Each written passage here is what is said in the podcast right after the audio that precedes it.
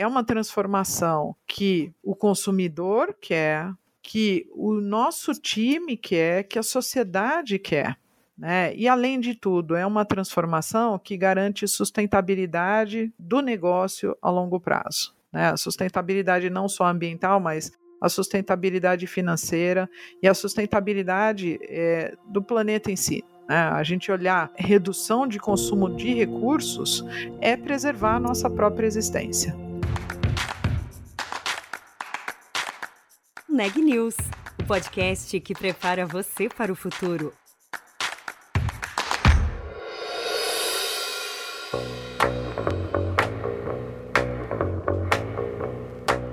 Durante a COP26 em Paris, a indústria automobilística, ou pelo menos parte dela, deu um passo importante.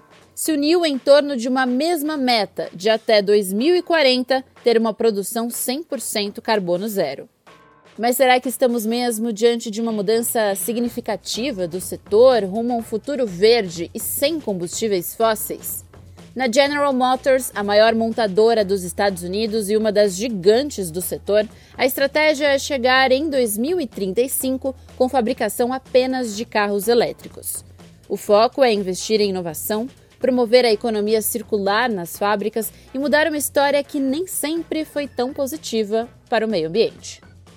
Quem conta pra gente como isso está sendo feito é a Gláucia Roveri, gerente de energia, meio ambiente e sustentabilidade da GM no Brasil. Eu sou a Juliana Calzin e este é o quinto episódio da nova temporada do Neg News. Glaucia, muito obrigada por aceitar nosso convite e por participar aqui do Neg News. Eu que agradeço. A gente sabe que para o mundo atingir ali as metas globais de redução de emissão e de combate à crise climática é essencial, né, que as grandes companhias e as grandes indústrias se movam também nesse sentido. A GM tem meta, pelo que eu vi aqui, você pode me corrigir se eu estiver errada, de zerar as emissões de carbono até 2040. Também tem uma meta de só produzir carros que são carbono zero até 2035. Como vocês têm trabalhado para chegar e atingir essas metas? É, essa é uma boa pergunta. É, a gente tem globalmente a nossa visão que a gente chama de 000, né? Então, é, ela tem aí dentro desses três zeros, um deles é zero emissões, né? os outros são zero congestionamento, zero acidentes. E aí no pilar zero emissões, a gente tem as metas ligadas à descarbonização e transição energética. Então, você citou corretamente, né? a gente tem a, o objetivo de atingir a neutralidade de carbonos em 2040, e aí, dentro das medidas que a gente tem para chegar nessa meta, a gente tem a redução de uso de energia nos nossos processos, é, a adoção de fontes renováveis para suprir os nossos processos e, principalmente, né, a transição da nossa produção para veículos elétricos. Agora, eu queria te ouvir, Glaucio, um pouco também sobre quando a gente pensa, por exemplo, nas metas né, para redução de carbono e fabricação de veículos elétricos que vão ajudar a indústria a poluir menos, tem também a aderência que os consumidores vão ter a esses veículos. Por exemplo, no Brasil a gente tem uma certa dificuldade para ainda a infraestrutura para um, consumidores poderem ter ali é, utilizar veículos elétricos como que essa transformação também passa por o incentivo é, e, as, enfim, o diálogo com outros atores para conseguir atingir essas metas, né? Como que vocês têm feito isso aqui no Brasil? A primeira coisa que precisa mudar é a percepção das pessoas do que é um veículo elétrico e como a gente se relaciona com ele. E aí essa percepção de infraestrutura já começa a mudar. Mas mesmo que a gente fique com esse modelo mental de ah, onde está o posto de carregamento, hoje a gente não percebe, mas nós já passamos de mil pontos de carregamento aqui no país. E o crescimento ele é exponencial. Por quê? Porque é muito simples instalar um ponto de carregamento. Né? Então a gente começa a ver em shoppings, em supermercados, é, muita gente tem em casa e a gente nem tem o número né, de quem já tem um carregador dentro de casa. Novos condomínios já têm nascido com a disponibilidade de vaga de recarga. Então, assim, é uma realidade que vai mudar bastante.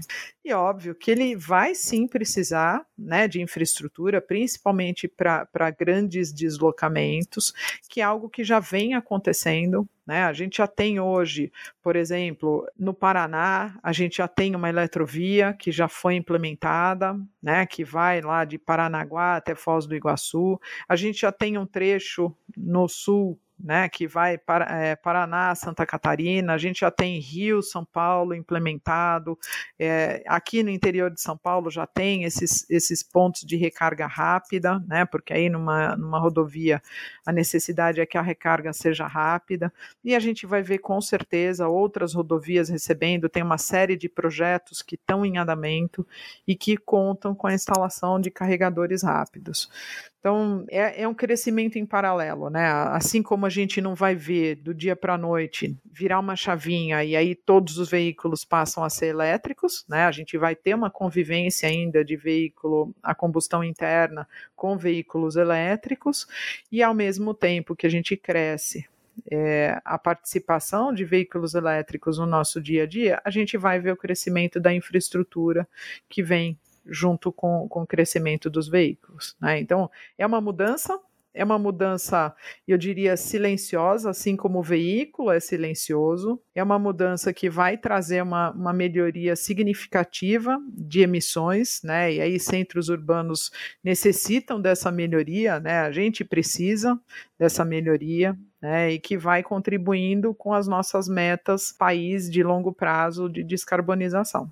Glaucio, agora olhando para os processos que vocês têm baseados na economia circular aqui na produção brasileira, queria te ouvir como é que tem sido essa transformação para redução de insumo, para redução, é, consequentemente, das emissões na, de gases na atmosfera.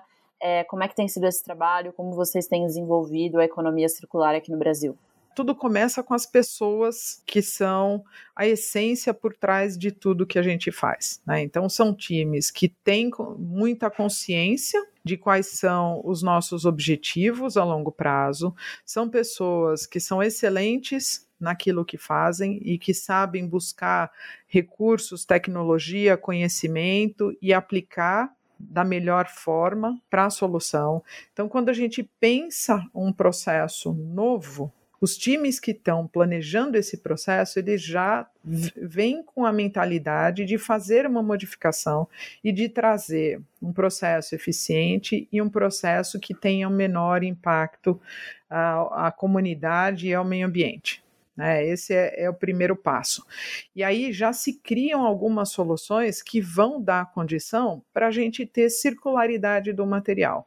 Então é importantíssimo, né? É, que o processo seja pensado para evitar misturas que depois vão tornar difícil a circularidade. Então, isso tem que ser pensado na fase de engenharia. E aí, olhar para o material não mais como resíduo. Né? Essa é uma palavra que tende a desaparecer. Ele é um novo recurso. Né? Ele pode ser, num, pode ser um recurso que não seja aplicável naquele processo de onde ele saiu, mas com certeza ele é um recurso para algum outro processo, que para uma outra indústria. Né? Então, essa é a mentalidade que as pessoas que estão à frente do planejamento têm que ter. Depois, o segundo momento né, é quando a gente não tem essa oportunidade de fazer uma alteração de processo. E aí é, tem que ter muita engenhosidade para olhar aquilo que está no dia a dia e olhar pensando em como poderia ser. Questionar o que acontece, a forma como a gente opera e pensar como poderia ser. Como é que eu consigo transformar isso aqui, que é hoje é um recurso que pode ter uma dificuldade na circularidade, é, para um recurso que seja mais facilmente reaproveitado.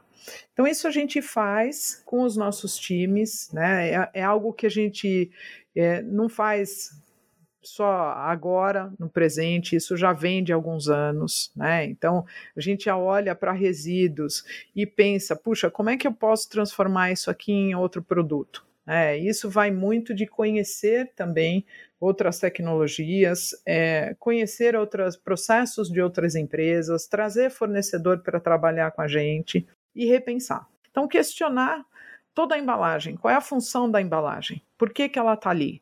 É, se ela não tiver, a gente consegue colocar um dispositivo que não seja é, descartável, que seja retornável. Né? Então, essas questões foram levadas.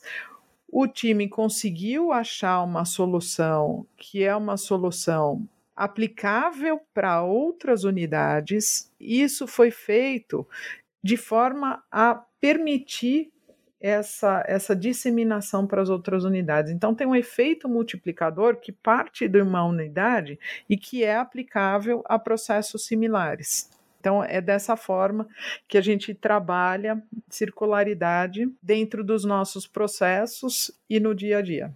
Agora, você citou essas iniciativas relacionadas, por exemplo, às embalagens, né? Mas na produção do veículo em si, a gente também tem materiais que, enfim, têm um impacto relevante como que vocês podem colocar essa lógica também no, no que é usado ali para a produção dos veículos. E aí a meta de vocês, se eu não me engano, é de, 90, de atingir 95% de circularidade até 2025, né? São quatro anos. Como é que isso vai ser feito e em que patamar que vocês estão hoje? Quando a gente olha materiais que vão no processo, né? Então, por exemplo, uma aplicação de, de, dos processos de proteção né, e pintura da, da chapa metálica do veículo. São processos que usam materiais né, em quantidade é, significativa, materiais que não são simplesmente recicláveis, porque eles passam por um processo químico muitas vezes na aplicação e sofrem uma transformação. Então, quando a gente repensa processos, a gente repensa olhando a circularidade. Né? Então, plásticos são materiais que são muito simples de você ter uma solução de circularidade. A gente tem uma boa parte de peças plásticas que são reutilizadas no próprio processo interno, ou quando isso não é possível, a gente tem soluções de destinação para um outro processo, onde vão ser produzidos outros materiais plásticos que não necessariamente voltam para o veículo, mas que viram materiais de consumo. Além disso, nós temos, por exemplo, fluidos. São outros, outros materiais que também têm é, solução de circularidade. Madeiras, que também fazem parte do processo né, na recepção de, de materiais. Elas também têm solução de circularidade.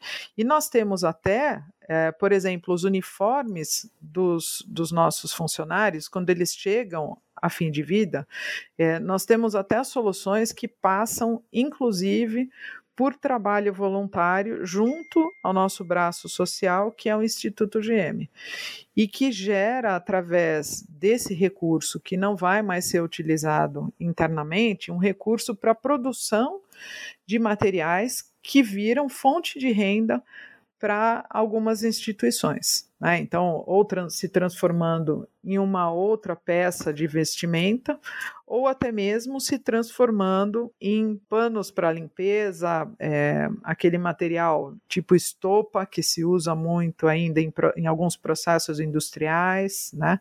Então, são várias as soluções de circularidade que os times pensam e pensam bastante fora da caixa para poder encontrar e implementar de uma forma sustentável.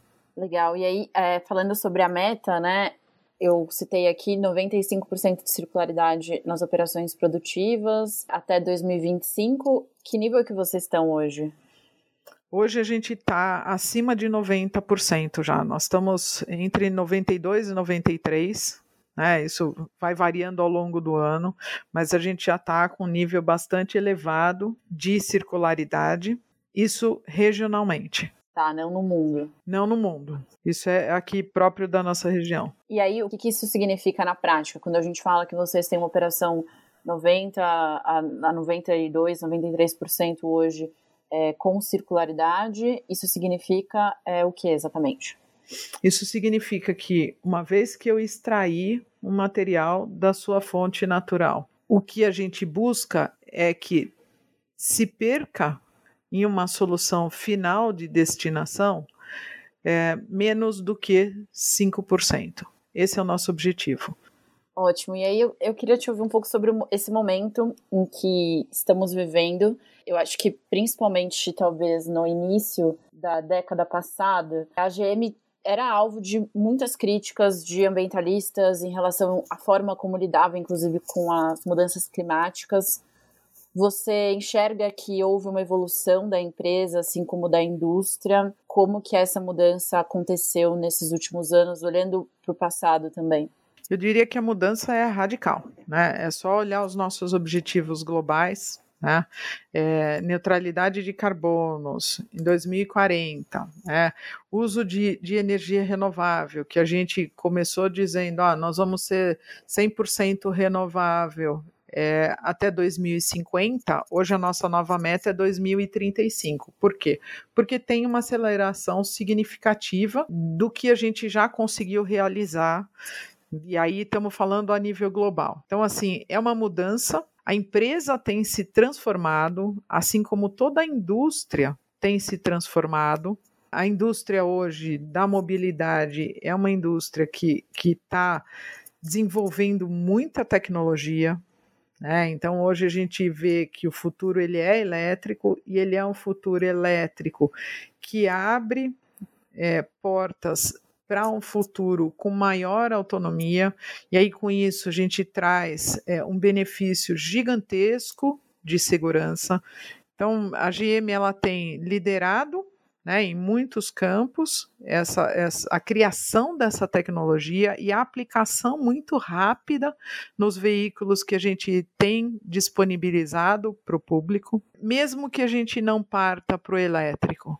A gente tem reduções expressivas de emissões aqui nos veículos a combustão interna. A gente anunciou recentemente é, mais de 40% de redução de emissões, tem muita tecnologia que está por trás disso.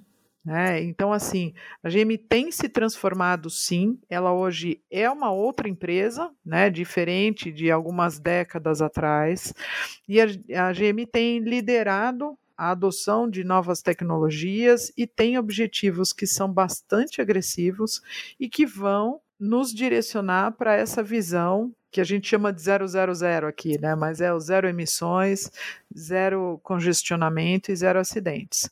Por que, que essa transformação está acontecendo? O que, que move a GM e a indústria? É uma pressão externa? É uma percepção de que se não mudar, não sobrevive? É, como é que você enxerga? Eu acho que é, é uma combinação.